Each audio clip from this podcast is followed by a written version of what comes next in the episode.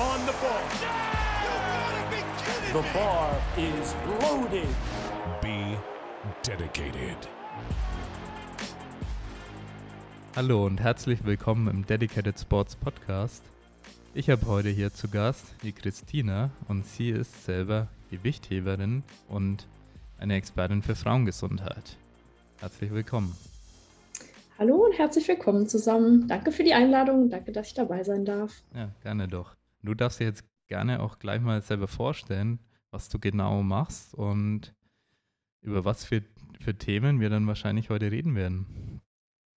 Ja, ähm, mein Name ist Christina, hast du ja eben schon kurz gesagt. Ich ähm, habe mich äh, selbstständig gemacht mit einem Coaching für Frauengesundheit und betreue da Frauen, die eben mit ihrem Zyklus Probleme haben oder eben hormonell bedingte Probleme haben.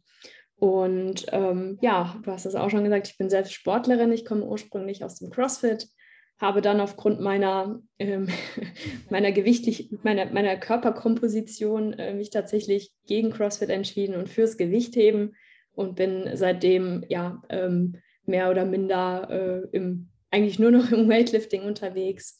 Ähm, wir haben seit äh, diesem Jahr auch eine eigene CrossFit-Box, äh, Lifters CrossFit in Bad Vilbel. Und ähm, ja, bin jetzt seit Oktober sozusagen voll selbstständig, sowohl mit meinem Coaching als eben auch mit der Box. Und ja, deswegen äh, finde ich es cool, dass ich heute hier in diesem Kraftsport-Podcast sein darf und äh, ein bisschen was erzählen darf. Wenn dir unser Podcast gefällt, dann lass uns doch gerne eine 5-Sterne-Bewertung in der Podcast-App deiner Wahl es gibt zusätzlich auch noch weitere Möglichkeiten, wie du uns unterstützen kannst, damit der Dedicated Sports Podcast auch weiterhin werbefrei bleiben kann. Mit unserem Powerlifting Coaching kriegst du einen erfahrenen Coach an deine Seite, der die Trainingsplanung individuell auf dich zuschneidet, regelmäßig per Videofeedback deine Technik optimiert und natürlich immer für Fragen zur Verfügung steht. Wenn du also einen kompetenten Coach suchst, kannst du dich jetzt über den Link in der Podcast-Beschreibung auf einen Coachingplatz bei uns bewerben. Als weitere Coaching-Option bieten wir ein Performance-Coaching für Lifter und Sportler an. Durch die Optimierung deiner Hormone und Ernährung sowie gezielten Lifestyle-Maßnahmen verbessern wir deine Regeneration und Leistungsfähigkeit. Weniger Überlastungserscheinungen, besserer Schlaf, eine gesunde Ernährung und eine gesteigerte Performance stehen hier im Fokus. Um eine gesunde Ernährung umsetzen zu können, muss man natürlich auch kochen. Im Dedicated Kitchen Bundle lernst du, wie man stressfrei, lecker und zeiteffizient mit guten Makros vorkochen kann. Du bekommst 20 leckere Rezepte, einen ausführlichen Meal Prep Guide, ausführliche Tipps zum Thema Küchenausstattung und Lagerung von Lebensmitteln sowie das Toolkit, das dir die Planung und das Vorkochen enorm erleichtert. Mit dem Toolkit kannst du nämlich Zeit sparen, deine Woche planen, dank automatisierten Einkaufslisten, eigenen Rezepten, auf dich angepasste Mengen und Makros. Vielen Dank für deinen Support. Du findest natürlich alle Links in den Show Notes. Genau, weil das ist ja heute auch so ein bisschen eine andere Folge. Ähm, es soll nämlich um mein Thema gehen, was Kraftsport ja nur so nebenbei so ein bisschen tangiert, sage ich mal. Äh, es soll heute um die Verbindung von Kraftsport und Frauengesundheit auch gehen, ja, weil du da eben in dem Bereich ähm, ja als Coach auch Expertin bist und wir versuchen ein paar Einblicke zu kriegen. Inwiefern kann es relevant sein für einen Kraftsportler? Dadurch, dass ich natürlich ähm, schon länger äh, hier liiert bin mit einer Kraftsportlerin, weiß ich, was für Probleme hier und da dann natürlich auftreten können, was man dann alles beachten könnte und weiß schon, in welche Richtung es wahrscheinlich dann gehen wird. Ähm, aber wir wollten vor allem mal aus deiner Perspektive dann hören, was so jetzt äh, die typischen äh, Dinge sind, die man beachten sollte als Kraftsportlerin, wenn man natürlich auch auf seine Gesundheit achten will und ja vielleicht auch seine Leistung dadurch optimieren kann, will. Weil Gesundheit ist natürlich dann auch mal wichtig und natürlich äh, gewisse Zyklen zu bedenken, was ja ein bisschen das Thema wird, äh, was jetzt hier Programmierung auch angeht, also jetzt hier ähm, die Planung des Trainings angeht. Genau. Und da kannst du ja gerne mal durchstarten. Ja, absolut. Also ich äh, sehe es natürlich immer, immer und immer wieder, dadurch, dass ich selbst im Kraftsport unterwegs bin, dass es eben sehr, sehr viele Frauen gibt, die in ihrem Zyklus eben auch Tiefphasen haben, wo es vielleicht nicht so läuft, wo sich alles schwer anfühlt, wo äh, vielleicht auch der Kopf nicht so da ist, man nicht so fokussiert ist. Und ja, ähm, ich kenne es selbst und demnach äh, kann ich mich dann natürlich auch gut reinversetzen, dass man vielleicht auch manchmal irgendwie dann frustriert ist und denkt, ach, warum ist es heute so, obwohl es jetzt vor zwei Wochen war es doch noch easy, jetzt fühlt es sich irgendwie schwer an. Na? Und wenn man dann eben seinen Zyklus besser kennenlernt und sich selbst besser kennenlernt, ähm, merkt man natürlich, dass das zyklisch ist und man eben Auf- und Abphasen im Zyklus hat. Und wenn man lernt, diese gut für sich zu nutzen, kann man da durchaus ähm, viel Potenzial nochmal rausschlagen, weil ähm, der Kopf, wir wissen das alle, im Kraftsport ist der Kopf und das Mindset einfach auch ein Riesenthema. Wie gut komme ich in eine Trainingssession rein? Wie fokussiert bin ich? Und wenn ich dann schon weiß, okay, diese Phase ist für mich einfach ein bisschen schwieriger, da kämpft mein Körper ein bisschen mehr. Ähm, wir haben eben einen Abfall an Östrogenen im, in der zweiten Zyklushälfte, die uns eben nicht mehr ganz so wach und frisch ähm, sein lassen. Und wenn wir da richtig mit umgehen, dann ähm, hat das, glaube ich, für jede Frau, die, egal wie ambitioniert sie auch den Kraftsport machen mag, ähm, einen Vorteil, ja.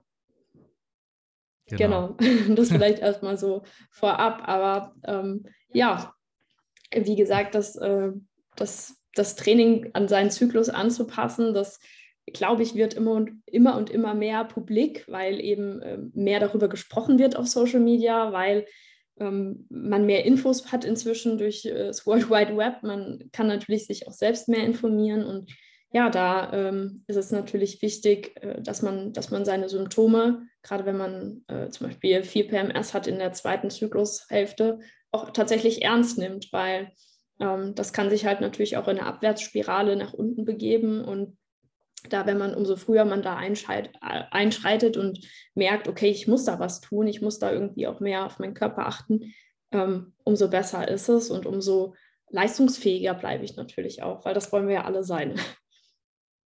Genau. Ja, das ist natürlich äh, auch immer der Punkt, dass man sagt, okay, man will jetzt nicht zu viel aufgeben. Also ich denke auch viele Sportlerinnen wollen halt nicht ja, im Prinzip sagen, ja, da kann ich dann gar nichts machen, da kann ich dann keine PAs machen und so. Und ich glaube, da muss man halt irgendwo dann aber trotzdem einen Kompromiss finden, weil ja, das eine ist natürlich immer ein Wunschdenken, dass man sagt, ah, da wäre jetzt mein Peaking zu Ende, aber es passt halt überhaupt nicht in meinen äh, Zyklus und da hätte ich aber eigentlich meinen Test und ich glaube, da ist natürlich dann noch, ähm, also so sehe ich das, dass da noch ein, ja, ein großer Weg vor uns liegt, so als Kraftsportgesellschaft, sag ich mal, dass das wirklich überall ähm, bei Coach und Athletin vor allem äh, anerkannt ist und dass man da ähm, ja auch Systeme findet, in denen man das Ganze natürlich äh, unterbringen kann. Also es geht ja immer darum, wenn es jetzt alles immer über den Haufen wirft, der Coach hat ein bestimmtes System oder fängt halt ein Coach an, ein System zu entwickeln, was er individuell ähm, für eine Frau anwenden kann. Ja, also Coach, Coachin, je nachdem. Ja. ja, das ist halt immer so ein bisschen äh, die Sache. Ich glaube, da fängt das noch viel früher an. Und zwar in dem Moment, wo vielleicht eine Athletin auch erstmal lernen muss zu kommunizieren.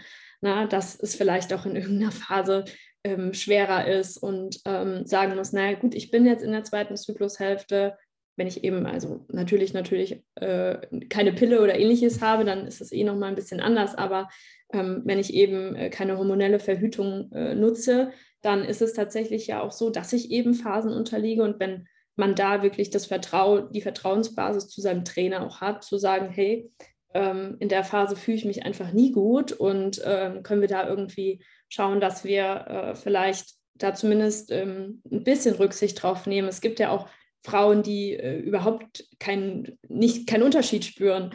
Well done, also sehr gut, äh, weiter so, dann ist es gut. Aber sobald ich halt merke, irgendwie mein Körper braucht mehr Ruhe und das ist eben so, weil er äh, sich regenerieren muss in dieser Phase, dann muss ich halt ähm, Rücksicht nehmen und ich werde dann auch merken, dass mir das gut tut und dass ähm, das eine oder andere ähm, auch eine Woche später mit Sicherheit dann einfach auch wieder besser, besser funktioniert, selbst wenn äh, wie du es jetzt gerade gesagt hast, das Peaking irgendwie genau in diese Woche gefallen ist. Es ist natürlich was anderes, wenn ich da wirklich einen Wettkampf habe und ähm, zu dem Punkt muss es dann eben auch äh, gut laufen. Aber da ist es eben dann auch so, dass, ähm, äh, dass man dann auch in der Vorbereitung ja aber nichtsdestotrotz Rücksicht darauf nehmen kann. Und ähm, wenn man umso besser die Vorbereitung war, umso besser ist am Ende ja auch der Wettkampf meistens. Ja. Ich glaube, dass es ja für andere Sportarten, vielleicht auch dann im CrossFit, dann eine noch weitreichendere Einschränkung hat. Da geht es ja dann auch um Stabilität äh, der Gelenke, was sich dann ja auch, glaube ich, im Laufe des Zyklus verändert. Und die Verletzungsgefahr, da gibt es ja gute Statistiken, glaube ich, dass die dann äh, rapide ansteigt plötzlich. Ähm, ja. genau, und das äh, ist zum Glück jetzt, glaube ich, im Powerlifting wahrscheinlich weniger zu beobachten, wo jetzt sagt, die meisten Zuhörer sind jetzt eher im Powerlifting. Mhm. Ähm, glaube, also ich kenne jetzt da keine, wird es auch keine offizielle Statistik dafür geben, gehe ich davon aus. Aber da habe ich jetzt auch keine Daten dazu. Aber rein von meiner Einschätzung her hätte ich gesagt, dass das zumindest ein geringeres Problem ist äh, bei Powerlifterinnen, ähm, dass da jetzt nicht die Verletzungsgefahr plötzlich enorm ansteigen wird. das ist im Fußball eher so dieses Thema, wo dann plötzlich diese ganzen Kreuzbandrisse und alles dann äh, Trial und so weiter dann ja. reinfahren. Genau. Aber ja. Ja, also das, das weiß, das natürlich weiß ich nicht. Ich bin mit dem Powerlifting auch so ein bisschen verknüpft wegen dem Lifters eben und äh, weil mein Freund KDK macht. Aber ja, ähm, ja äh, grundsätzlich weiß ich jetzt zumindest von der Verletzungsrate äh, ist nicht auch nicht, kann ich dir nicht genau sagen, aber ähm, letzten Endes ähm, ja, kann man, kann man aber natürlich trotzdem sagen, dass ähm, der Körper, und das hast du ja eben auch gesagt, so ein bisschen labberiger ist, ne? man grundsätzlich ja. irgendwie vielleicht nicht diese Körperspannung reinbekommt, die man sonst hat. Und ja. ähm, allein das kann ja auch einen Lift, also egal ob Verletzung oder nicht, aber einen Lift natürlich extrem beeinflussen. Mhm, das stimmt. Ja. Nee, das ist auch ein wichtiger Punkt. Und ähm, was ich da dann noch äh, Jetzt habe ich den Faden verloren. Ich gleich, gleich mal kann der Tobi hier ja. gleich mal, zum Glück kann ich hier Flaggen setzen, weil ab und zu habe ich einen Aussetzer. ja. Äh, vielleicht willst du was ergänzen, wo wir dann gleich dann nochmal reinschneiden. Weil ich wusste, ja. wollte gerade noch vorhin irgendwas ganz äh, Interessantes sagen, was ich dann durch das andere, was ich gesagt habe, wieder vergessen habe. Ja. Ich würde vielleicht nochmal äh, darauf einsteigen, auch wie ähm, tatsächlich ähm, man auch spürt, ob der Zyklus im Einklang ist, ob man in einer hormonellen Balance ist als Sportlerin oder nicht. Mhm. Ähm, weil viele haben dafür ja auch von den Symptomatiken oft gar kein Gefühl. Ne? Mhm. Also genau, da kann ich gerne nochmal was zu erzählen. Ja, und ich, äh, damit der Tobi es leichter schneiden kann, jetzt ist mir doch äh, wieder eingefallen und zwar ähm, versuche es gerade nur noch kurz zu ordnen, ja, wie ich wieder einsteige, damit der Tobi das auch schneiden kann. Ja, was ich hier noch hinzufügen wollte, ist, ja, es gibt wahrscheinlich auch Sportlerinnen, die werden jetzt wahrscheinlich akut dann gar nicht so merken. Also so, ja, meine Leistung geht jetzt direkt ganz krass nach unten. Gibt ja auch dann die, die sie einfach durchbeißen, sag ich mal. Also ich ja. kann das selber auch von mir sagen, hormonunabhängig dass ich dann schon sagen kann, naja, heute ist es schwerer, dann streng mich halt 10% mehr an und dann ist halt überall ein bisschen mehr Power drin. Ähm, so ein bisschen dieses Durchgrinden und so weiter, was man dann im Powerlifting vor allem machen kann. Aber da ist es ja, glaube ich, auch der andere Punkt, vielleicht hast du ein bisschen Kontext, ist ja auch hormonell wahrscheinlich so diese Einflüsse auf Regeneration und alles dann auch nicht optimal. Also, dass es wahrscheinlich auch einfach nicht schlau ist, das dann vielleicht immer trotzdem zu machen, oder?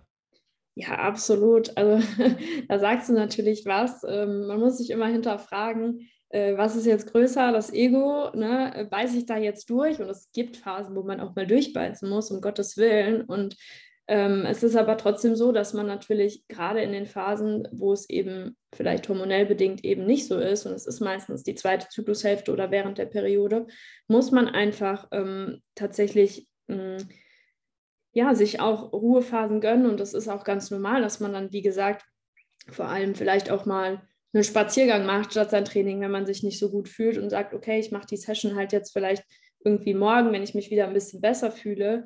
Ähm, da muss man erstmal ein bisschen Reife bekommen, tatsächlich, ja. dann auch mal sein Training, ähm, für, also für das Training und für seine Gesundheit einfach einzustehen und zu sagen, hey, ähm, das, das macht gar keinen Sinn heute und heute mache ich eben oder ich bewege mich ein bisschen durch oder keine Ahnung, äh, wenn ich ein gutes Gefühl haben möchte.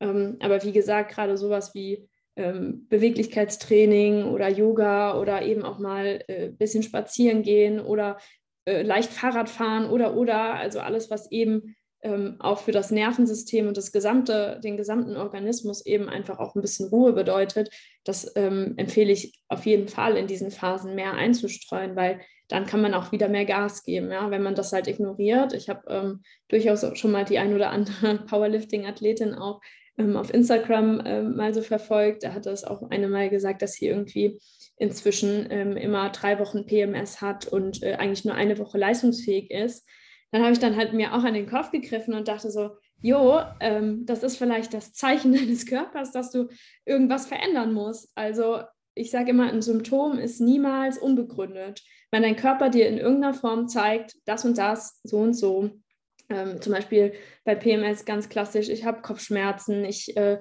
habe irgendwie Gliederschmerzen, ich habe äh, vielleicht geschwollene Brüste, ich habe Wassereinlagerungen. Ne? All das in der zweiten Zyklushälfte sind eben, ähm, wird unter dem Hauptbegriff PMS, prämenstruelles Syndrom, äh, äh, gefasst. Und wenn ich das so stark habe, dass das mich drei Wochen lang in meinem Zyklus einschränkt, dann muss ich ins Denken und vor allem ins Handeln kommen, weil dann stimmt irgendwas nicht.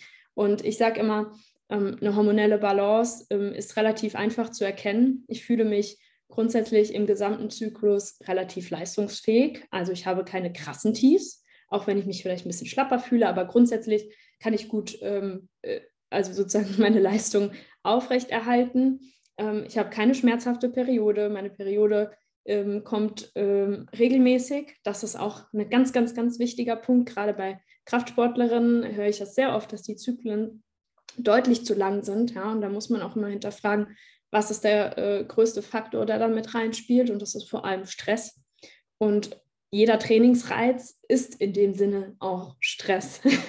Von daher, wenn dann natürlich noch äußerliche Faktoren dazukommen, wie die meisten haben einen Fulltime-Job, ähm, arbeiten irgendwie 40 Stunden, haben vielleicht noch äh, auch andere Verpflichtungen, plus dann eben das Training. Ne? Da muss man eben auch gucken, dass das alles miteinander gut fungiert. Und ja, sich ähm, äh, da, da eben auch nicht zu viel wird an der Stelle. Und wenn ich meine ganzen Stressfaktoren irgendwann mal zusammenzähle und merke, ähm, ja, das Training tut mir gut und ja, ich möchte äh, besser werden und so weiter. Aber ähm, es ist immer auch ein, ein, Stressfaktor und wenn ich da nicht genügend regeneriere, und da sind wir bei einem ganz, ganz wichtigen Punkt, dann wird es halt kritisch. Ich kann vielleicht dann auch gleich nochmal so ein bisschen auf meine eigene Story äh, ähm, ja, oder wie ich überhaupt zu diesem Thema kam, mich damit mehr zu befassen, weil ähm, man spricht natürlich immer leicht, wenn man da wieder raus ist, aber ich äh, war da auch mal ganz vorne mit dabei. ah, okay. Also erstens super wichtig, was du jetzt alles gesagt hast. Ja, also ich glaube, super gute Infos. Alle aufschreiben bitte. Und äh, ja, die persönliche Geschichte wäre natürlich auch äh, in dem Fall sehr interessant, wie du dann dazu gekommen bist, dich dann näher damit zu beschäftigen oder was deine Ber Berührungspunkte zu dem Thema auch waren. Mhm.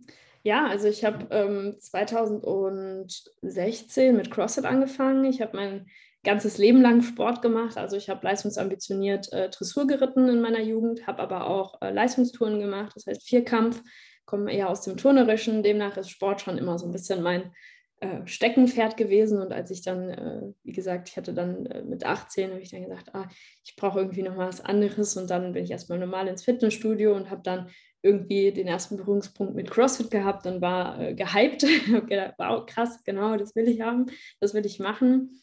Und ähm, wie es dann auch oft so ist, wenn man irgendwie dann so einen Sport anfängt, ähm, bin ich da auch all in gewesen und äh, bin sehr viel, ja, äh, äh, sehr viel trainieren gewesen, vielleicht auch ein bisschen im Übertraining, weil man am Anfang da ja auch super eifrig ist und schnell Fortschritte macht und so weiter. Und ähm, bei mir war es dann so, dass ich äh, in dieser Zeit, also ich mit 22 die Pille abgesetzt, ähm, weil ich einfach auch gefühlt habe, dass es ähm, ja im Grunde genommen mental auch sehr viel mit mir macht. Ich viel Wassereinlagerungen habe und auch irgendwie so, das nicht so zu meinem sportlichen Körper gepasst hat und ich schon natürlich die Connection irgendwie hatte. Es muss auch irgendwie mit diesem hormonellen Verhütungsmittel zu tun haben. Und als ich die Pille dann abgesetzt habe, hatte ich krasse Hautprobleme. Also ich habe wirklich super, super schlechte Haut gehabt und das für eine sehr lange Zeit. Und ähm, da hat natürlich CrossFit und der Stressfaktor, äh, sehr intensives Training, ähm, auf jeden Fall sein, ähm, ja, also das, das hatte natürlich da auch die Finger mit im Spiel gehabt und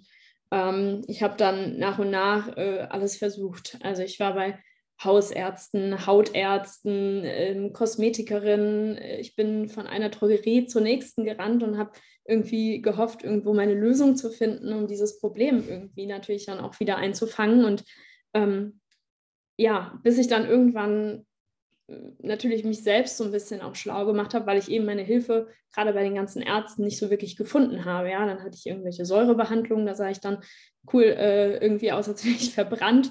Ähm, ne? Und es wurde danach irgendwie auch nicht besser mit der Haut. Also ich bin da wirklich durch so eine Ärzte-Odyssee durchgelaufen, wo ich dann dachte, ich muss selbst was machen und selbst äh, das in die Hand nehmen.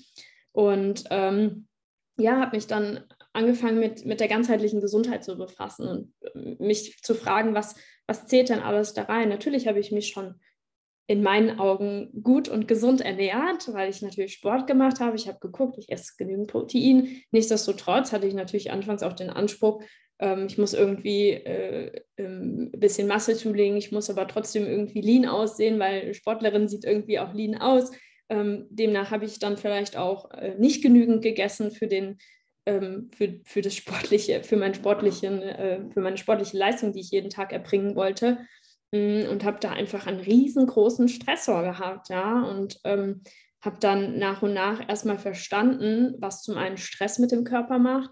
Zum anderen habe ich aber natürlich auch gelernt, was noch die anderen Faktoren sind. Darmgesundheit, ähm, Entgiftungsprozesse im Körper, also Leber, Niere, Darm, wie das Ganze auch gut zusammenarbeiten muss weil wenn die Haut anfängt zu entgiften, funktioniert auf ganz vielen anderen Ebenen und zwar innerlich ähm, einiges nicht. Und bis ich an dem Punkt war, das, das zu verstehen, dass es nicht nur ein Punkt ist, ne? dass es nicht nur eine Pille ist, die man da schluckt, sondern dass das eben Faktoren sind, die ähm, ja, sich aufsummieren und äh, wo man eben auf alles schauen muss. Äh, das hat sehr lange gedauert. Also ich glaube, ich habe ähm, insgesamt dann acht Jahre rumgemacht und ich hatte meinen Break, ähm, wo ich wirklich gemerkt habe, jetzt heilt die Haut aus, tatsächlich während Corona. Warum? Ähm, ich bin komplett aus meinen Strukturen rausgeflogen. Ne? Ich habe plötzlich im Homeoffice gearbeitet. Ich ähm, habe nicht mehr morgens gecoacht und äh, habe mein Training irgendwie über den Tag dann ganz entspannt gemacht und musste nicht noch abends lange da im Studio stehen und noch äh, fertig trainieren. Ne? Und ähm, als diese Faktoren alle eben weggefallen sind und ich mehr Zeit hatte und plötzlich auch viele Stressoren demnach auch weggefallen sind, war das das erste Mal, dass meine Haut wirklich gestrahlt hat und äh, so gut ausgeheilt ist wie davor lange nicht. Und ja, das äh, war so mein erster Berührungspunkt. Und dann habe ich natürlich, wie gesagt, nach und nach ähm, das Ganze in ein System gebracht. Ja, also zu gucken, was ähm, fehlt eigentlich, wo muss man eigentlich ansetzen, wenn jemand in so einem ja, ähm, in so einer hormonellen Disbalance ist. Und bei mir waren das mit Sicherheit auch die Androgenspiegel. Also ähm, ich bin mir sicher, dass ich zu hohe Testosteronwerte auch in dem Moment hatte. Und ähm, ja, ne, wie, wie, wie senkt man Testosteron bei einer Frau? Ähm, ne, was, man denkt dann ja immer, naja, gut, ähm, das, das ist halt so, wenn man Kraftsport macht, aber das ist falsch. Also es ist tatsächlich ähm, die Ernährung, äh, man kann das sehr gut über die Ernährung steuern und äh, über das Stresslevel. Und wenn man da einfach die Stellschrauben dann kennenlernt, dann ja, äh, plötzlich funktioniert es. Und das hat äh, mich dazu, ja, weil ich gemerkt habe, dass dass es vielen, vielen Frauen so geht, die irgendwie in hormonellen äh, Problemen hängen, habe ich natürlich dann äh, ja gesagt, dass ich will mich da fortbilden und habe dann letztes Jahr nochmal ähm, eine Fortbildung im Bereich ganzheitliche Gesundheit gemacht und äh, das sozusagen dann auch als Coaching ähm, ja, äh, in sozusagen wie ein Programm gebracht. Ja. Genau, here we are. Cool. ja, das war ja dann auch schon ja, langer Leidensweg dann trotzdem und mhm ja, ist immer wirklich hart. Also diese, wenn man dann so richtig mal diese persönliche Story so sieht, so im Nachhinein dann auch alles betrachtet.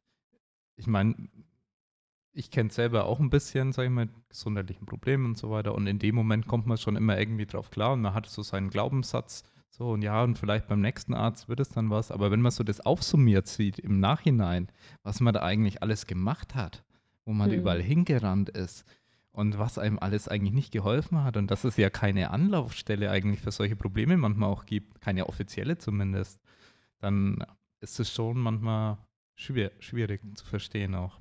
Ja. ja, total. Und das liegt einfach, also in meinen Augen ist es ganz klar so, dass viele Ärzte eben ähm, reine Symptombekämpfung machen und ja. eben nicht nach den Ursachen schauen wo ist dieses Problem entstanden und wo muss ich demnach auch wieder anfangen zu graben. Ne?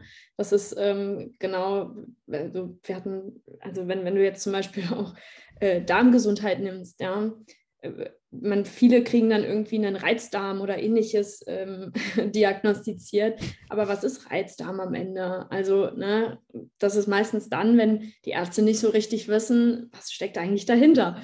Und ähm, auch da, also ja, ich habe jetzt die unterschiedlichsten Kundinnen, jetzt nicht nur ähm, im Zyklusbereich, aber mit chronischen Nasennebenhöhlenentzündungen, ähm, komplette keine Periode mehr seit sechs Jahren. Ähm, also ich habe wirklich ganz, ganz gemischt äh, alles querbeet durch, Hashimoto. Also ich habe da ganz, ganz viele ähm, ähm, Themen, die eben ja, wo die Leute dann irgendwann an einem Punkt stehen und sagen, sie wissen nicht mehr, was sie machen sollen. So, die stehen da und haben einfach haben alles, in deren Augen alles gemacht, was man so machen muss. Und wie gesagt, ich stand ja am gleichen Punkt. Ich habe auch gedacht, ich habe alles gemacht, bis ich dann eben noch besser die Zusammenhänge verstanden habe, ja. No. Ja. Ja, das ist. Jetzt sind wir ein äh, bisschen abgerutscht von dem Thema Training, gell? Ja, aber es ist, es ist wichtig und deswegen will ich auch äh, trotzdem in der Richtung bleiben, weil wir hatten es vorhin schon, jeder Sportler ist auch ein Mensch und da ist auch die Gesundheit dann immer am Ende des Tages entscheidend für die sportliche Leistung, aber auch damit es einem langfristig gut geht.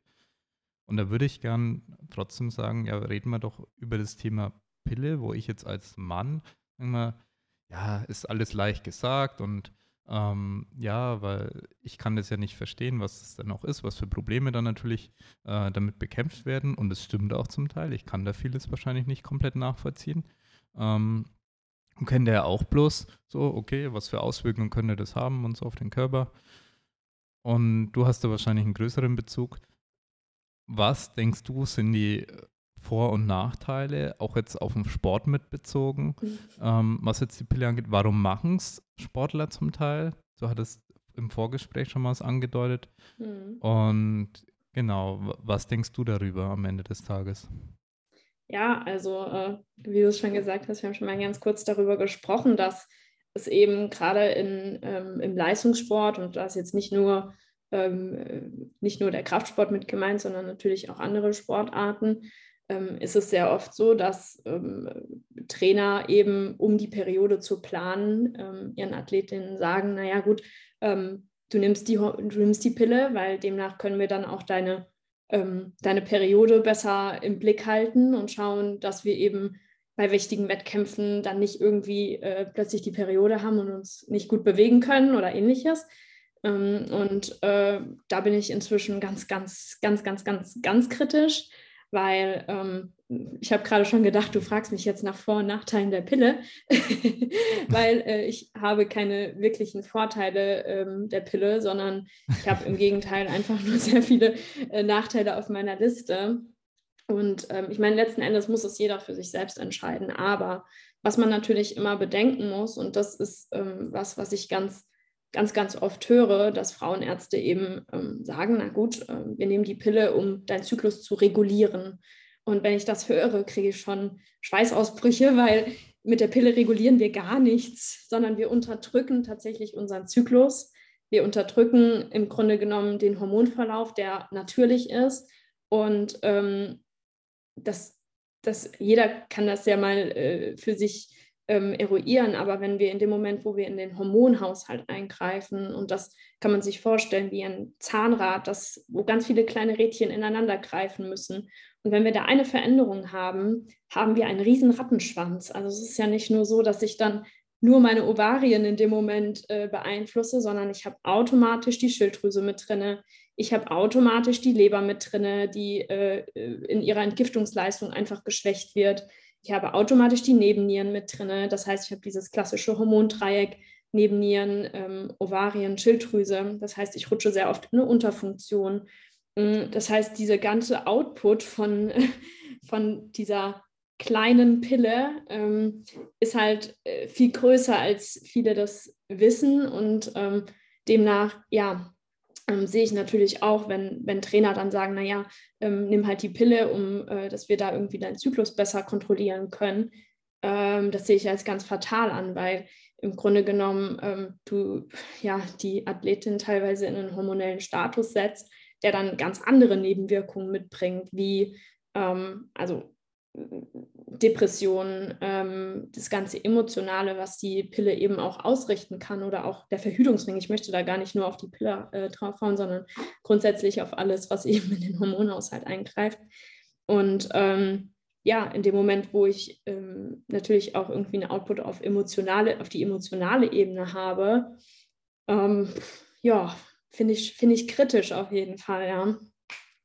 Von daher ähm, ja, sehe ich, glaube ich, da auch, wie ich es vorhin schon mal ganz kurz gesagt habe, die Kommunikation halt ganz vorne, dass Athletinnen natürlich auch für sich einstehen und genau wissen, was sie möchten und was sie mit ihrem Körper möchten und was sie auch ähm, nicht möchten. Ne? Und ähm, ich glaube auch, dass ja, äh, sich die männlichen Trainer da auf jeden Fall auch mehr mit beschäftigen müssen, weil ähm, wenn, wenn man natürlich nicht viel darüber weiß, dann ist das auch, wie du es vorhin schon mal kurz gesagt hast, so leichtfertig gesagt. Ja, es halt die, eine kleine Pille, man weiß irgendwie gar nicht so als Mann, was passiert eigentlich, aber ähm, ja, es, es passiert sehr viel mit dem weiblichen Körper und gerade auch Frauen, die dann absetzen und in Post-Pill-Themen eben reinrutschen und ähm, unterschiedlichste Themen haben, wie gar keine Periode mehr oder eben plötzlich äh, eine Autoimmunerkrankung oder, oder, oder, dann äh, kommt ja erst ganz, ganz spät meistens, dass man dann denkt, ah ja, vielleicht hat es ja mit der Pille zusammengehangen. Ne? Und ja, das ähm, Themenfeld ist auch wieder, da könnte ich stundenlang erzählen. ja, ist ja. aber auch äh, ja, sehr, sehr wichtig, sehr wichtige Infos, die du da von dir gibst. Und ja, natürlich, ähm, man will jetzt wahrscheinlich nicht kleinreden, dass man kurzfristig ja gewisse Symptome, Problematiken durch die Pille dann irgendwie ausmerzen will. Ja, und sei es auch die Sicherheit, die einem dann vorgegaukelt wird wegen, okay, ich, ich will natürlich nicht, also es, es, ging ja ursprünglich darum, da haben wir jetzt gar nicht drüber geredet, nicht schwanger zu werden. Mhm. Ähm, ja, und ja, dass es halt ein bisschen ausgeartet ist, vielleicht in unserer Gesellschaft, ähm, dass es vielleicht schon ein Tool ist, wo es hier und da einen Einsatzzweck dafür gibt. Ähm, aber es ist ein, hat irgendwie Überhand angenommen. Also ich bin auch in der Generation aufgewachsen. Also meine Generation, sage ich mal, ist hier 1987 geboren, wo ich sagen muss, das war allgegenwärtig, äh, das Thema. Es war sehr selten, dass es jemand nicht gemacht hat. Mhm. Also es wurde anscheinend ein bisschen drüber geredet. Ich erinnere mich da jetzt einfach mal so in 20 Jahre in die Vergangenheit äh, knapp. Ähm, ja, doch. Äh, und es wurde schon darüber geredet zum Teil. Und er wusste halt sozusagen, wer die Pille nimmt. Und es waren die meisten. Ja. Mhm. Und jetzt kenne also ich aber auch. In meiner, in meiner Generation, ich bin noch, äh, 92 ja. geboren. Also ja. gerade so, als wir dann so 14, 15, Wurde 16, besser, oder?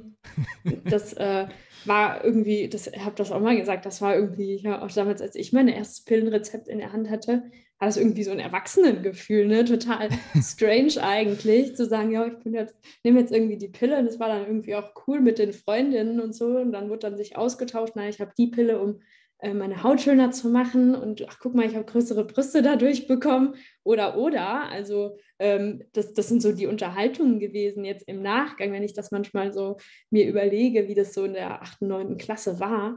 Total crazy und auch irgendwie verdreht, wenn man eben weiß, was die Auswirkungen sind. Und ich glaube, ähm, da ist einfach Aufklärung äh, das Wichtigste, was man tun kann, weil ähm, eine Frau kann im Grunde genommen sechs Tage in ihrem Zyklus schwanger werden, ungefähr. Und wenn man dann überlegt, was man sich den Rest so antut für sechs Tage, wo man eben wissen muss, wann ist mein Eisprung, ähm, was passiert davor, was passiert danach, wie kann ich in der Zeit eben ähm, auch nicht schwanger werden, äh, wenn man sich dann mal das überlegt, ähm, ne, ist es jetzt äh, kriegt man das auch ganz gut hin. Also ich verhüte mit NFP, vielleicht kann ich das ganz kurz nochmal einwerfen, um da auch nochmal so ein bisschen ähm, den, den Übergang ganz gut zu haben, weil viele ja auch sagen, was ist denn meine Alternative? Ähm, wenn ich eben das nicht machen möchte. Und ja, man muss sich mit seinem Körper befassen. Das ist Nummer eins. wenn man das nicht tut und natürlich kein Wissen über seinen Zyklus hat, dann wird es sehr schwierig, dann irgendwie auch einen Eisprung äh, auszuwerten oder ähnliches. Aber umso mehr man sich damit befasst, umso ähm, besser geht das und umso einfacher ist es am Ende auch. Ja, man muss halt sich darauf einlassen. Aber wenn man natürlich, und so ist ja unsere heutige Gesellschaft sehr oft, den einfachen Weg sucht, den schnellen Weg sucht ähm, und irgendwie sich da eben gar nicht mit beschäftigen möchte, und das kriege ich auch ganz oft als Antwort, wenn ich frage, warum verhütest du denn mit der Pille? Ja, weil es einfach ist. Ne? Und mhm. ähm, wenn man eben den gesundheitlichen ähm, Aspekt eben damit einbezieht, dann sollte man sich hinterfragen, ob einfach immer gleich besser ist. Ich bezweifle. Ja, ja, ganz, ganz wichtiger Punkt. Und ich alleine, ich jetzt nicht, bin jetzt nicht in bestimmten Kreisen unterwegs oder so ähm, und habe jetzt auch dann nicht äh, so viel Frauen dann im Bekanntenkreis, sage ich jetzt einfach mal, aber ich alleine kenne ja schon genug, die jetzt Probleme haben nach dem Absetzen. Und das sind ja noch, noch mal, wie gesagt, was dann hinten raus alles an Problemen kommt, nochmal ein ganz eigenes Kapitel ähm, für viele mhm. Frauen, die dann lange zu kämpfen haben, da wieder ein Hormongleichgewicht reinzubringen. Und ja, das wird halt dann auch oft nicht so bedacht. Und auch wenn man jetzt sagt, ja, der Trainer, der macht das nur so, äh, das machen alle bei ihm so und dann muss mhm. man halt mhm. sowas vielleicht auch mit in die Waagschale werfen. Ja. Absolut. Ja, aber ja, wir, wir merken, wir kommen immer wieder auf diesen Punkt, wenn man eben kein Wissen hat ne, und gar nicht so richtig weiß, wie was funktioniert und da vielleicht auch einfach immer alles ähm, so akzeptiert und glaubt, ähm, dann ist es halt auch schwierig. Man muss halt Eigenverantwortung übernehmen für seine Gesundheit und das ist in sehr, sehr vielen Bereichen ja so. Ja, man kann nicht irgendwie ähm, erwarten, dass der Arzt für einen seine eigene Gesundheit irgendwie äh, managt oder ähnliches. Das ist halt ja. einfach ähm, ja, das, ja, der Arzt ist, ist halt kein Gesundheitsmanager. So. Ja, das ist eben, das ist der Punkt. Und eine Pille zu, äh, reinzuschmeißen, sei es jetzt ein Blutdrucksenker oder halt äh, die Pille und viele andere Sachen, die es natürlich gibt, ist immer leichter. Und ich glaube, ich verstehe die Perspektive von den Ärzten natürlich genauso. Und ich habe mich da auch viel beschäftigt mit. Okay, für einen Arzt ist es natürlich auch frustrierend, wenn du dann mal oftmals versuchst, den Leuten einen Tipp zu geben. Ja, viele wollen es ja wirklich nicht. Viele wollen äh, das Wissen gar nicht. Sie wollen das, was sie gewohnt sind. Nämlich, ja, seitdem es jetzt Ärzte gibt und so, vor allem unsere ältere Generation hat sich daran halt jetzt viel gewöhnt. Also jetzt meine hm. Oma, Opa, sage ich jetzt einfach mal, ja, da geht man zum Arzt und die sorgen dafür, dass man gesund wird und äh, indem sie einem was verschreiben. Ja. Hm. Also das ist so diese ganz simple Rechnung, die jetzt aber, sage ich mal, in den Generationen, die jetzt gerade folgen, ähm, vor allem viel angezweifelt wird, glücklicherweise, ähm, weil es nicht ganz so aufgeht, das Bild. Weil warum werden wir dann trotzdem alle immer kränker, obwohl mhm. äh, wir immer mehr Medikamente haben? Also kannst du theoretisch kannst du ja eine Kurve zeichnen.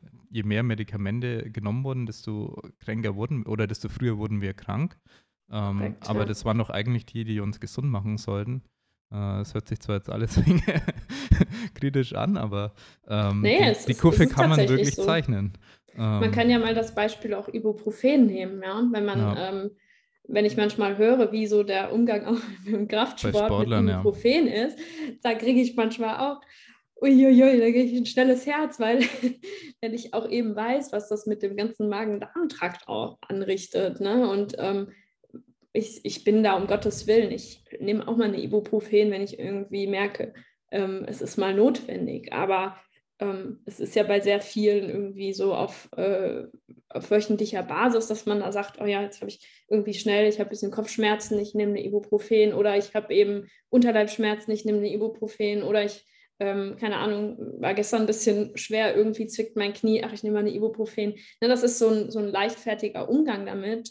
Ähm, ja. Aber was man auch da wieder an, ja, äh, an, wie gesagt, Magen-Darm-Themen dann plötzlich hat oder ähnliches, das wird halt dann eben auch rückblickend gar nicht, ähm, äh, da wird gar nicht hinterfragt, wo, wo kommt das vielleicht ja. her, ne? Und ist da vielleicht auch mein Umgang mit gewissen Medikamenten vielleicht dran schuld, ja. Mhm. Und also, da ja. kann man nur sensibilisieren. dadurch, dass ich da auch immer ein sehr schlechtes Vorbild in der Hinsicht war, hat, hatten wir das schon öfter mal aufgegriffen in einem Podcast. Äh, kann ich nur wieder sagen, ja, ich hatte, bei mir war es auch mal in der Polizeiausbildung damals, wo eine starke sportliche Belastung da war. Und dann hieß es, ja, also wenn Sie die Ausbildung durchhalten wollen, dann müssen Sie jetzt wahrscheinlich bis zum Ende der Ausbildung diese Ibuprofen zweimal am Tag nehmen, was auch immer. Mhm. Äh, das war so die Ansage vom Arzt. Ähm, mhm. Und das mhm. habe ich dann auch gemacht. Ja. ja.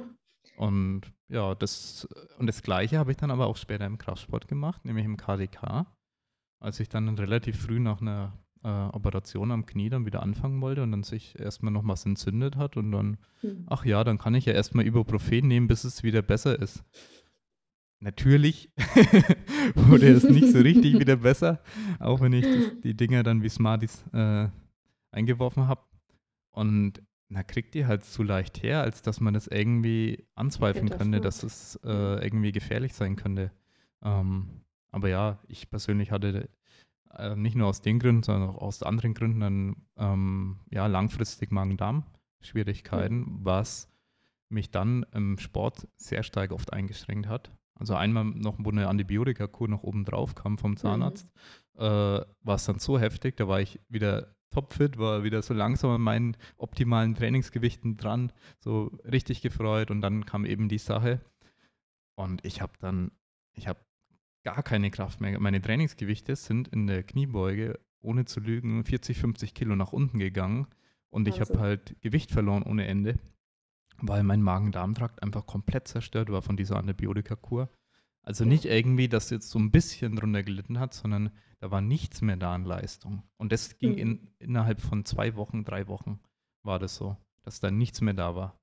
Und wenn man merkt, okay, wie sensibel da unser Körper auch mal reagieren kann, das sind Extremfälle. Ich war schon stark vorbelastet durch diese anderen Geschichten. Mhm. Und wenn dann sowas obendrauf kommt, ist halt so diese, genau. ähm, ja, ich sag mal, diese Kaskade an Ereignissen, die dann übereinander kommen. Ja, und dann wird es halt manchmal auch hart. Also, das ist ein wichtiges Thema, Umgang mit nicht nur der Pille, sondern auch mit hier so Entzündungshemmer und ja, Anti-Rheumatikern, äh, äh, sage ich jetzt mal. Äh, Non-Steroidal Anti-Inflammatory Drugs heißen die, glaube ich, auf Englisch, diese Abkürzung NSAIDs. Äh, diese Dinge, äh, das ist Diclofenac, das ist Ibuprofen. Ähm, das sind der COX-2-Inhibitoren, glaube ich, und äh, Aspirin wiederum ist COX-1-Inhibitoren. Das sind natürlich die Mechanismen dahinter, die da wirken. Äh, das ist nochmal ein Thema für sich. Ähm, kann sich auch jeder gerne mal einlesen, damit er auch weiß, was da passiert im menschlichen Körper. Ähm, und es ist, was Regeneration angeht, übrigens erstmal nichts Gutes, was ich auch gerade erst in einem Podcast hatte.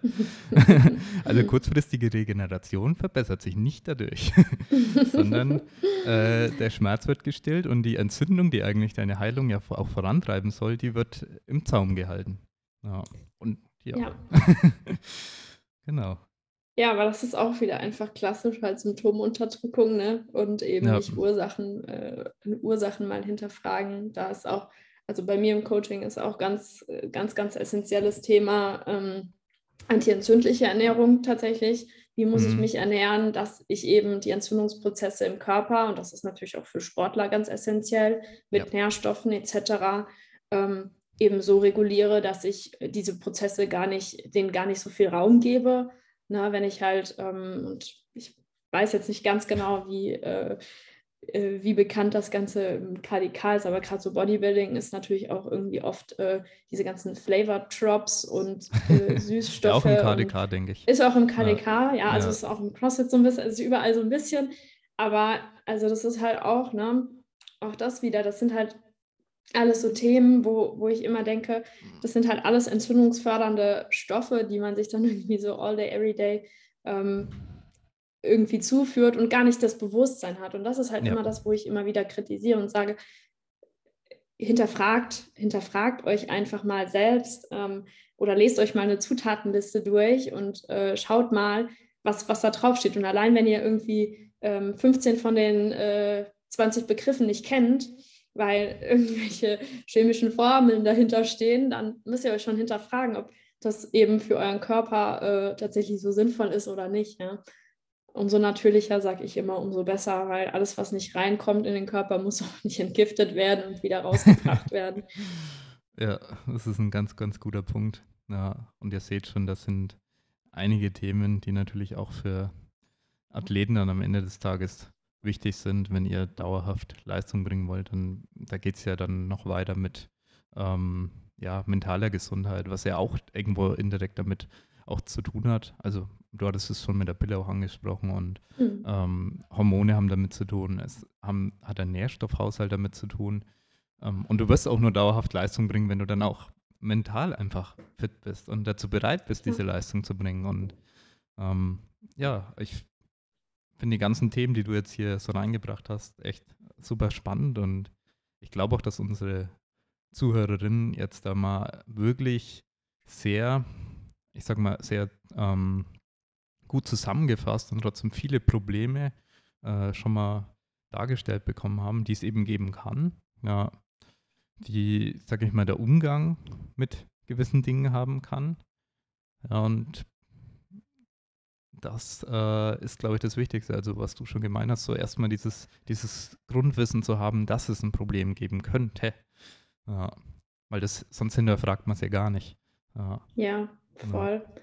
Voll. Ich, ich empfehle da immer ähm, mal so Checklisten aufzustellen, so Zyklus-Checkliste. Na, was, wie muss mein Zyklus eigentlich aussehen, dass ich äh, tatsächlich auch sagen kann, ich habe einen gesunden Zyklus.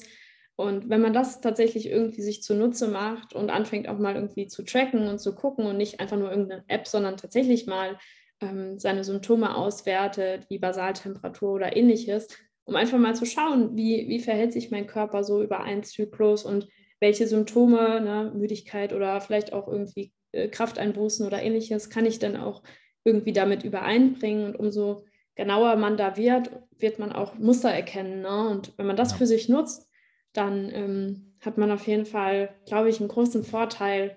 Ja, und äh, muss das dann nur irgendwie gut auch tatsächlich ummünzen. Aber ich glaube, das ähm, wird, wird immer mehr so sein, dass, äh, ja, dass darüber gesprochen wird und letzten Endes demnach auch eine Anpassung erfolgt. Ja, genau. Sehr cool. Vielleicht hast du noch so einen letzten Tipp, wo du sagst, ähm, ich meine, das war theoretisch ja schon einer, vielleicht weißt du noch was, was du den Zuhörern mitgeben willst oder einfach nur ein paar letzte Worte. Du sagst, okay, das solltet ihr auf jeden Fall aus dem Podcast mitgenommen haben.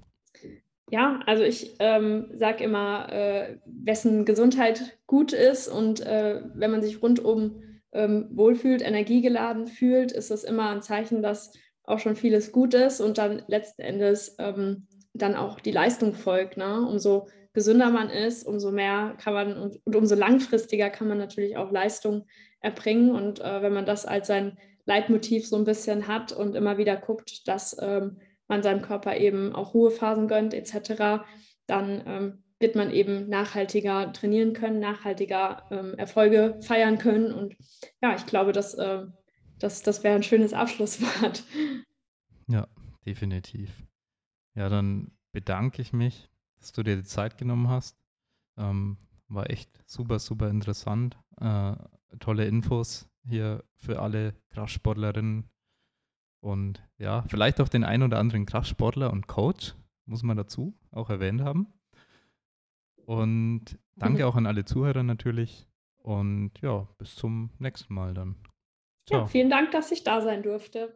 Wenn dir unser Podcast gefällt, dann lass uns doch gerne eine 5-Sterne-Bewertung in der Podcast-App deiner Wahl. Es gibt zusätzlich auch noch weitere Möglichkeiten, wie du uns unterstützen kannst, damit der Dedicated Sports Podcast auch weiterhin werbefrei bleiben kann.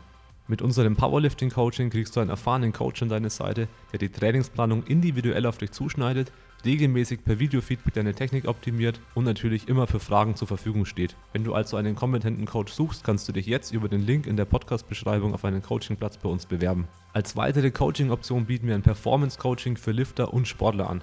Durch die Optimierung deiner Hormone und Ernährung sowie gezielten Lifestyle-Maßnahmen verbessern wir deine Regeneration und Leistungsfähigkeit. Weniger Überlastungserscheinungen, besserer Schlaf, eine gesunde Ernährung und eine gesteigerte Performance stehen hier im Fokus.